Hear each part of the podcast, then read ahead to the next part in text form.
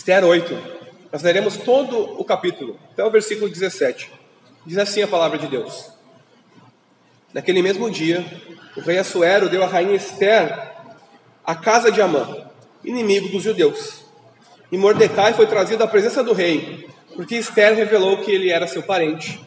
O rei pegou o seu anel sinete, que havia tomado de Amã, e o deu a Mordecai. E Esther pôs Mordecai por administrador da casa de Amã. Esther voltou a falar com o rei. Ela se lançou aos pés dele e, com lágrimas, lhe implorou que revogasse a maldade de Amã, o Agagita, e a trama que ele havia arquitetado contra os judeus. O rei estendeu o cetro de ouro para Esther. Então ela se levantou, pôs-se em pé diante do rei e disse: Se for do agrado do rei, se eu achei favor diante dele, se isto parecer justo aos olhos do rei, e se nisso lhe agrado, que se escreva uma ordem revogando os decretos concedidos por Amã, filho de Amedata, o Agagita, o quais ele escreveu para aniquilar os judeus, que se encontram em todas as províncias do rei. Pois como poderei ver a desgraça que sobrevirá ao meu povo? E como poderei ver a destruição da minha parentela? Então o rei Assuero disse à rainha Esther e ao judeu Mordecai: Eis que dei a Esther a casa de Amã, que foi pendurada numa forca, porque tinha planejado matar os judeus. E agora, em nome do rei, escrevam aos judeus o que bem lhes parecer, e, selam, e selem o documento com o anel sinete do rei, porque os decretos feitos em nome do rei e que foram selados com seu anel sinete não podem ser revogados. Então foram chamados imediatamente os secretários do rei, aos 23 dias do mês de Silvã, que é o terceiro mês. E segundo tudo o que Mordecai ordenou, foi redigido um decreto para os judeus, para os sátrapas, para os governadores e para os oficiais das províncias que se estendem da Índia até a Etiópia, 127 províncias, a cada uma no seu próprio modo de escrever, e a cada povo na sua própria língua. E também aos judeus segundo o seu próprio modo de escrever e na sua própria língua. Escreveu-se em nome do rei Assuero e, e, se lançou e se selou com o anel sinete do rei. As cartas foram enviadas por meio de mensageiros montados em ginetes criados nas estrebarias do rei. Nas cartas, o rei permitia aos judeus que cada, de cada cidade que se reunissem e se organizassem para defender sua vida, para destruir, matar e aniquilar de vez toda e qualquer força armada do povo da província que viesse contra eles, crianças e mulheres, e que se saqueassem seus bens no mesmo dia, em todas as províncias do rei Assuero, no dia 13 do 12 mês, que é o mês de Adar, uma cópia da carta que determinava a proclamação da lei em todas as suas províncias foi enviada a todos os povos, para que os judeus se preparassem para aquele dia, para se vingarem dos seus inimigos. Os mensageiros, montados em ginetes que se usavam no serviço do rei, partiram imediatamente, impelidos pela ordem do rei, e a lei foi publicada na cidadela de Suzã. Então, Mordecai saiu da presença do rei, com trajes em azul celeste e branco, com uma grande coroa de ouro e um manto de linho fino e púrpura. E a cidade de Suzã exultou e se alegrou. Para os judeus houve felicidade, alegria, júbilo e honra.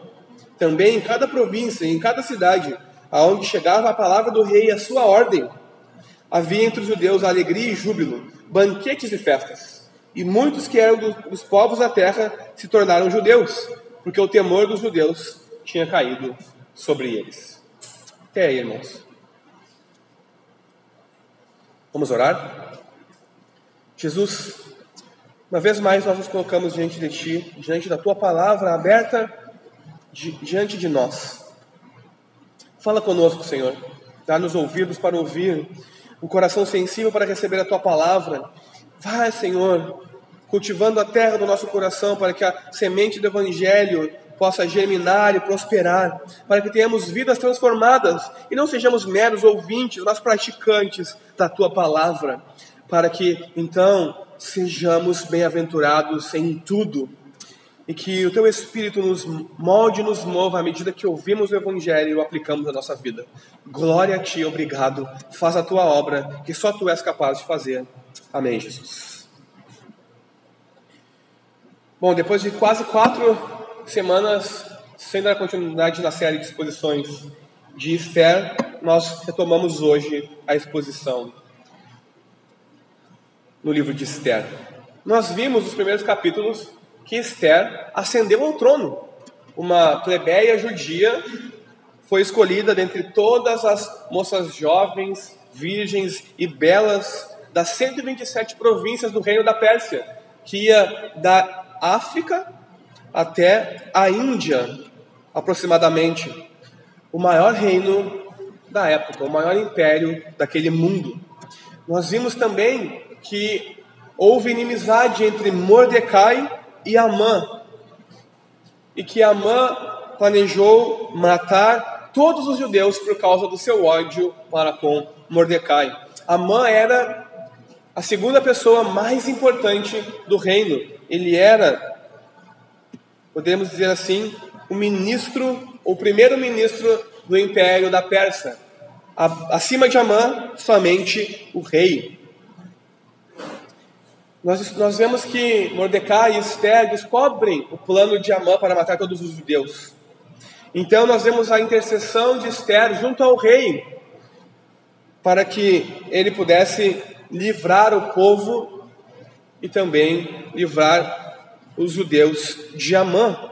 Nós vemos a morte de Amã, nós vemos que o rei manda matar Amã na forca que ele planejou para matar Mordecai, o seu inimigo, o inimigo do seu coração. Nós vemos reviravolta após reviravolta no livro de Esther, e Deus por detrás, como que um diretor de uma peça de teatro, comandando cada ação, cada peça. No capítulo 8, Amã já tinha morrido. Amã já tinha provado do seu próprio veneno. Tinha sido enforcado na forca que ele mesmo construiu, supervisionou para enforcar o judeu Mordecai. Mas Amã, mesmo depois de morto, ainda era uma ameaça para o povo de Deus. O decreto que ele havia feito e selado com o anel sinete do rei, que o rei havia o autorizado a fazer, tinha sido promulgado e ainda estava em vigor. Então, mesmo com a morte de Amã, que era inimigo dos judeus, o povo de Deus ainda assim corria grande perigo corria o risco de ser exterminado por seus inimigos. Eles tinham dia e hora marcados para a sua morte. Em determinado dia, em determinada hora, o povo inimigo dos judeus iria se reunir, pegar as suas espadas e matar todos os judeus. E eles não poderiam se defender, porque se eles pegassem espadas, eles também seriam mortos pelo império. O império não perdoava rebeliões o império massacrava a tudo e a todos. Então os judeus, mesmo depois da morte de Amã, ainda estavam em grande perigo. Mas Esther e Mordecai estavam indo de bem a melhor, podemos dizer assim. Esther, de uma simples plebeia judia, era agora a rainha de todo o império da Pérsia. Não havia outra mulher igual a Esther. Todas as, todas as mulheres a invejavam, queriam estar na posição dela. Não havia mulher superior a Esther. E agora, Mordecai assume o lugar de Amã. Ele vira a segunda pessoa mais importante do reino. Ele agora possui o anel sinete do rei. Numa reviravolta completa, Esther e Mordecai estão indo muito bem. De bem a melhor. O que mais Esther e Mordecai poderiam querer? Mataram o grande inimigo de Mordecai, ou melhor, revelaram a trama dele para matar os judeus e o rei mandou-o matar. Eles se livraram do seu maior inimigo. Mordecai foi elevado a uma posição de honra onde nenhuma outra pessoa de todo o império tinha. E Esther era a rainha, a esposa do rei. O que mais eles poderiam querer? Nada. Eles tinham tudo. Se Esther chegasse diante do rei e lhe pedisse metade do seu reino, ele lhe daria. Qualquer lei que Mordecai promulgasse em benefício próprio seria realizada. Eles tinham tudo e poder para fazer o que eles bem quisessem. Eles tinham tudo o que jamais sonharam em conseguir: poder, riqueza, glória, fama e autoridade.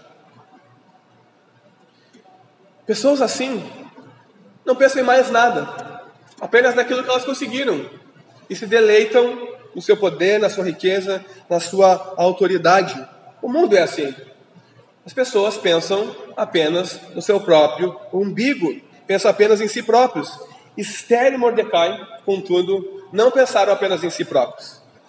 Eles tinham tudo, mas eles não estavam completamente felizes, porque eles não aceitariam meia vitória.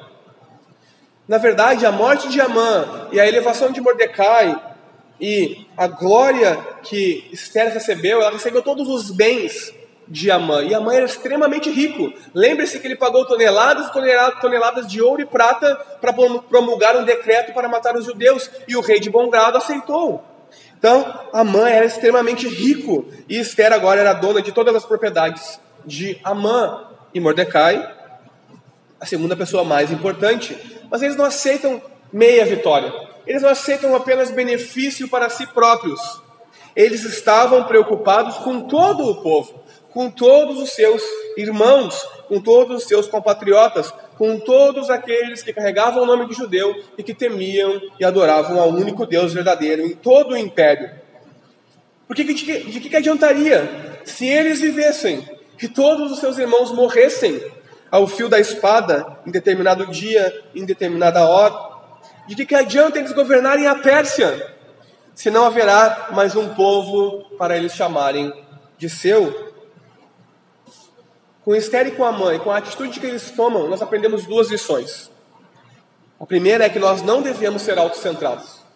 Ah, essa é uma tentação muito grande do século 21. Sermos autocentrados, isso é, preocupados apenas conosco mesmo e com os nossos próprios interesses e querendo resolver apenas os nossos problemas.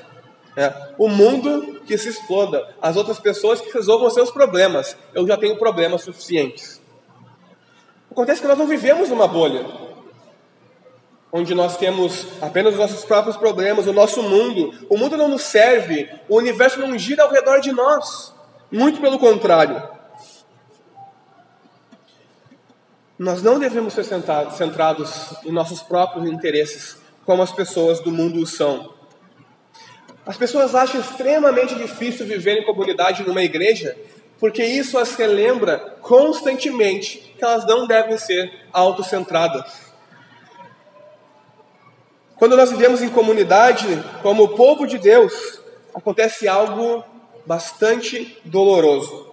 Nós somos constantemente lembrados de que o Evangelho não é sobre nós, sobre os nossos desejos, sobre os nossos sonhos, sobre os nossos projetos, sobre aquilo que Deus vai fazer na minha vida para me tornar feliz, rico, próspero, alegre, ou o que você imaginar, ou o que você deseja. Pelo contrário, nós somos constantemente lembrados que devemos nos preocupar com o próximo, que devemos servir ao próximo, de que devemos colocar o interesse do próximo antes dos nossos próprios. Tudo por causa do elo de amor que nos une em Cristo Jesus. Quando nós participamos de uma comunidade de fé, de uma igreja, nós colocamos os interesses dos nossos irmãos em primeiro lugar. E essa é uma amostra um pouco pequena do amor de Cristo por nós. Não há exemplo melhor de alguém que colocou os interesses do outro antes dos seus próprios.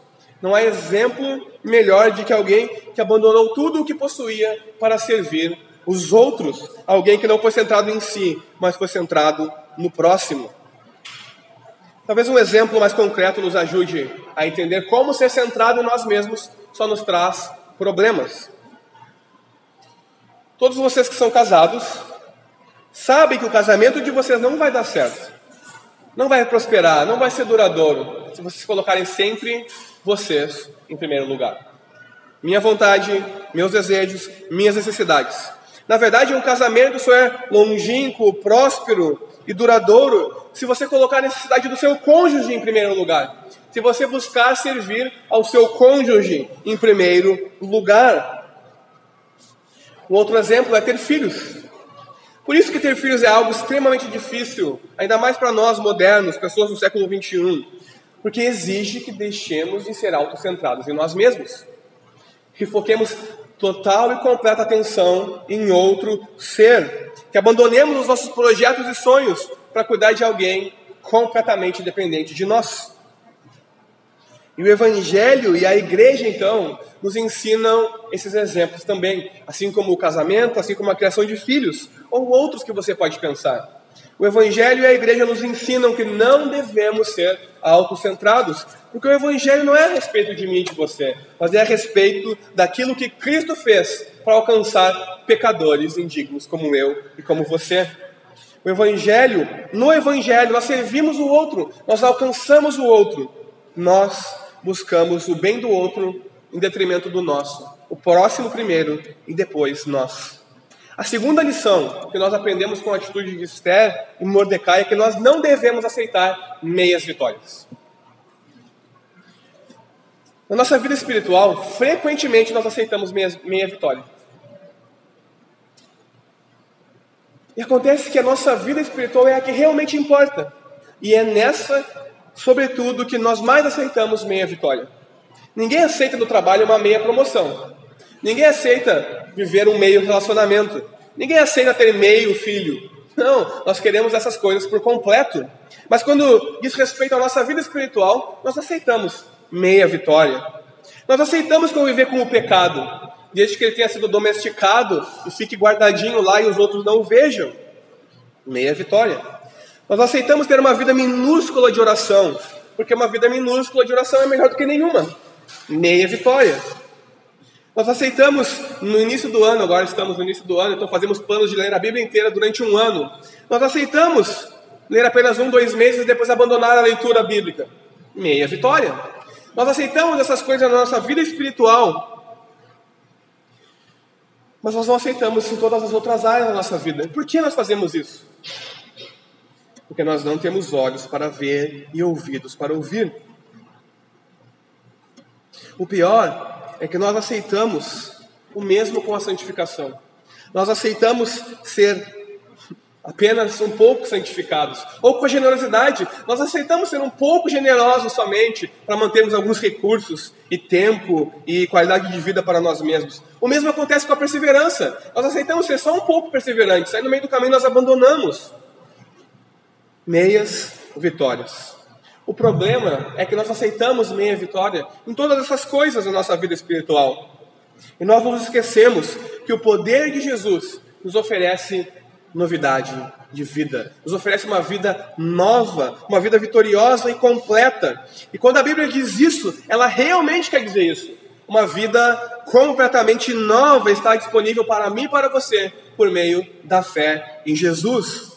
Nós podemos ter vitória na nossa vida espiritual, porque Cristo já garantiu a nossa vitória. Nós não batalhamos com as nossas próprias forças, pelo nosso próprio mérito. Nós só temos que nos agarrar aos pés de Jesus e Ele nos levará até o fim. E nós venceremos na nossa vida espiritual também. Em Cristo Jesus há uma vida onde você pode vencer o pecado. Há uma vida onde você pode ser realmente completo, realmente alegre e feliz, independente das circunstâncias ao redor. Há poder no Evangelho para nós não nos alegrarmos, nos contentarmos com meias vitórias, mas com a vitória completa que Cristo conquistou para nós na cruz. Essas são duas lições que nós aprendemos com a atitude de Esther e Mordecai. Esther e Mordecai se recusam a ser autocentrados, a pensar apenas em si próprios. Esther, uma vez mais, vai diante do rei, sem ser chamada. Uma vez mais, ela coloca sua vida em risco pelas leis da Pérsia, tendo que achar graça e misericórdia diante do rei. Pela graça de Deus, ela alcança isso. Então, uma vez mais, ela faz o quê? Ela podia pedir metade do reino. Ela podia pedir o que ela quisesse, mas ela intercede pelo seu povo. Ela clama com lágrimas, com choro, com pranto. Imagine a cena: uma mulher chorando desesperadamente aos pés de um rei, com todos os seus oficiais, com toda a corte olhando perplexos. A rainha enlouqueceu. Ela estava clamando pelo seu povo, pelos seus irmãos. Acontece que o rei não podia fazer nada por ela. O rei já fez tudo o que ele achava que podia fazer. Ordenou que Mordecai fosse enforcado na, própria forca que ele criou, deu todos os bens de, perdão, Amã, deu todos os bens da casa de Amã para Esther, colocou Mordecai como o segundo do reino, o rei estava de mãos atadas, ele não podia fazer mais nada. Ele não poderia cancelar o decreto de Amã, que era um decreto dele próprio, que ele tinha sido ludibriado por Amã para assinar ou para colocar o seu anel sinete. As leis da Pérsia não permitiam que um decreto fosse cancelado, nem mesmo o próprio rei poderia fazer isso. Bom, Esther e Mordecai estavam indo de bem a melhor, mas parece que realmente não havia mais esperança para os judeus. Dia e hora marcados para morrer. Mas uma reviravolta, mais uma reviravolta no livro de Esther, mais uma reviravolta digna de um filme acontece.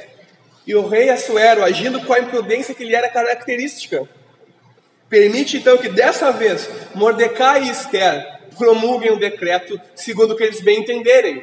Vejam como o rei era alguém extremamente influenciável. Primeiro, depois a sua rainha porque alguém disse para ele fazer isso. Depois promulgou um decreto para matar todos os judeus porque alguém o convenceu a fazer isso. E agora, para agradar a sua rainha, ele permite que ela e o seu tio façam o decreto que eles bem entenderem. Então Mordecai e Esther agem com extrema sabedoria. Eles não poderiam fazer um decreto cancelando o decreto anterior. Então eles fazem um decreto permitindo aos judeus reunirem-se para se defenderem dos seus inimigos no dia e na hora marcados pelo decreto anterior. Então a grande ironia está concretizada. O próprio Império Persa proporciona aos judeus os meios de sobrevivência. Lembre-se, o Império busca assimilar a tudo e a todos, aniquilar a todos que pensam diferente. O Império Persa era totalitarista. Mas a maior de todas as vezes acontece. O próprio Império garante os meios de subsistência para o povo judeu. E aqui nós aprendemos outra lição. Deus é o Senhor da história. Deus, o soberano Criador, é Senhor da história. Ele é o mantenedor de todas as coisas. Tudo o que acontece está debaixo da sua vontade. Mas muitas vezes, a providência divina ou auxílio divino para o seu povo se parece mais com as coisas ordinárias da vida com as coisas comuns do dia a dia do que grandes coisas e grandes atos de poder, como céus abrindo e milagres acontecendo. Coisas simples do dia a dia. Deus pode sim realizar milagres e grandes obras hoje, maravilhas como ele fez no Egito, como ele fez durante toda a história de Israel, da história da igreja. Ele fez isso no passado e continua ainda hoje fazendo isso. Mas Deus também demonstra o seu imenso poder, ordenando que todas as coisas aconteçam conforme a sua vontade, que todas as coisas aconteçam para a realização do seu propósito e para o bem do seu povo. Seja colocando uma plebeia judia no trono do maior império do mundo, seja causando uma noite de insônia no rei, seja utilizando as próprias leis dos persas tudo acontece conforme a vontade de Deus, para a realização dos seus propósitos e para o bem do seu povo. Assim também na nossa vida, todas as coisas cooperam para o nosso bem, se nós pertencemos a Deus e ao seu povo. Lembre-se do capítulo 3, quando houve o decreto de Amã, houve luto jejum, choro e lamentação. Agora, quando chega um novo decreto na mão dos judeus, há felicidade, alegria, júbilo e honra.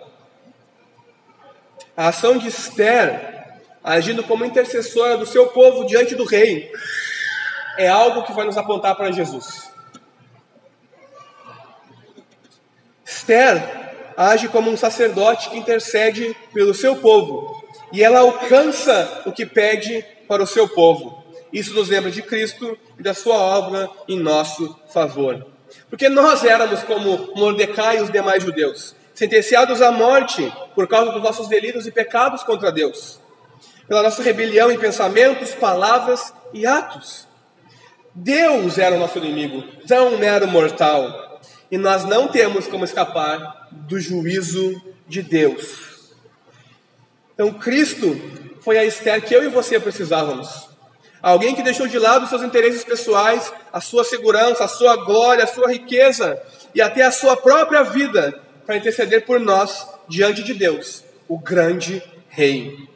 Cristo é o mediador que morreu em nosso lugar, recebendo a ira de Deus e o juízo de Deus que é destinado a mim e você, pecadores inimigos de Deus. Assim como o decreto de Amã não foi a última palavra contra os judeus, Cristo também não permaneceu morto. A morte de Cristo na cruz não é o final da história. Então, na maior de todas as reviravoltas da história do mundo, Cristo Jesus ressuscita ao terceiro dia e vive ainda hoje, está assentado à direita de Deus. A morte e a ressurreição de Jesus são a grande reviravolta que o meu e o teu destino, que a minha e a tua vida precisavam desesperadamente. A sua morte, a sua ressurreição cancela o escrito de dívida que era contra mim e contra você. O nosso destino eterno foi definitivamente mudado de modo irreversível por causa da obra de Cristo na cruz. E a obra daqueles que confiam em Deus e em Cristo não pode mais ser revogada ou mudada. Agora, pois, já não existe nenhuma condenação para os que estão em Cristo Jesus. Romanos 8, 1. Nada, nem ninguém, nem toda a criação pode nos separar do amor de Deus que está em Cristo Jesus. Por isso nós podemos, como os judeus, sair do luto, da tristeza e do pranto para a alegria, para a felicidade, para o júbilo e para a honra. Nós podemos celebrar, porque nós estávamos mortos, mas Cristo Jesus nos traz vida. Então nós temos possibilidade de vencer a nossa vida espiritual também, não aceitarmos apenas meia vitória, por causa daquilo que Cristo fez para nós. Ele nos comprou vitória total como seu povo. Então, que a paz que vem da vitória total de Cristo possa guardar o nosso coração nesse ano de 2022 e a nossa mente, enquanto vivemos num mundo quebrado e caído pelo pecado. Que nós sejamos capazes de olhar para frente, para o dia da revelação de Jesus, um dia em que de fato o fim virá, quando então iremos cantar com todos os santos do povo de Deus, de todas as eras e de todas as épocas, louvor a Deus, o Pai, e a Jesus Cristo, o Cordeiro ressuscitado. O nosso destino foi completamente mudado por causa da obra de Jesus. Nós viveremos eternamente com Ele, cantando louvores a Deus, o Pai, e a Jesus Cristo, o Cordeiro. Que Deus nos ajude, que possamos viver dessa forma em 2022, nos lembrando do que Cristo fez por nós, certos de que estávamos destinados à morte, mas a maior de todas as reviravoltas aconteceu na nossa vida e podemos ter vida e vida em abundância em Cristo Jesus. Que nós não sejamos centrados em nós mesmos, sejamos como Esther e Mordecai que pensam no seu próximo, que possamos servir na igreja nesse ano que está adentrando e que possamos sempre servir por amor de Cristo em gratidão e generosidade, aquilo que Ele fez por nós. Amém? Vamos orar?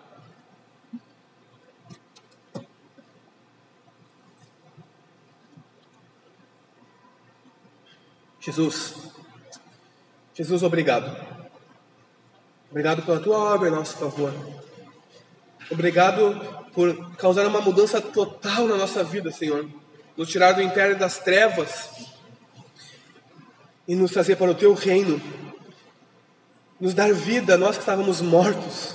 Obrigado, obrigado. Tudo por meio do ato mais escandalizador de todos, a morte de Jesus na cruz ah, a tua sabedoria é realmente é loucura para o mundo, mas a tua loucura é mais forte e poderosa do que a sabedoria do mundo. Glória a ti, Jesus, glória a ti. Que possamos confiar em ti, que possamos depositar a nossa vida em ti e não viver de forma autocentrada, mas uma vida de serviço na igreja, em cooperação para o avanço do teu reino, lembrando-nos de que o Senhor nos comprou e o nosso destino final é certo, irrevogável, não pode ser mudado, porque o teu poder fará isso. Habitaremos contigo para sempre, porque agora já não há condenação para nós que estamos em Cristo Jesus. Glória a Deus eternamente. Amém, Jesus.